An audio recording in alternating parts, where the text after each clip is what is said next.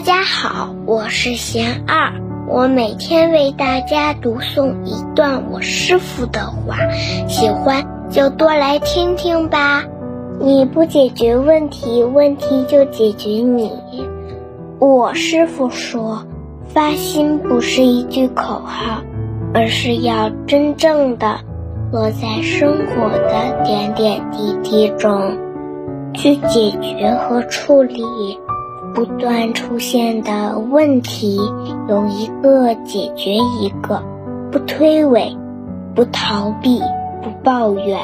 多难的问题都要去面对，去接受，因为你不解决问题，问题就解决你。大家有什么问题，有什么想问我师傅的，请给小二留言，小二会挑选留言中的问题，代为向师傅请教，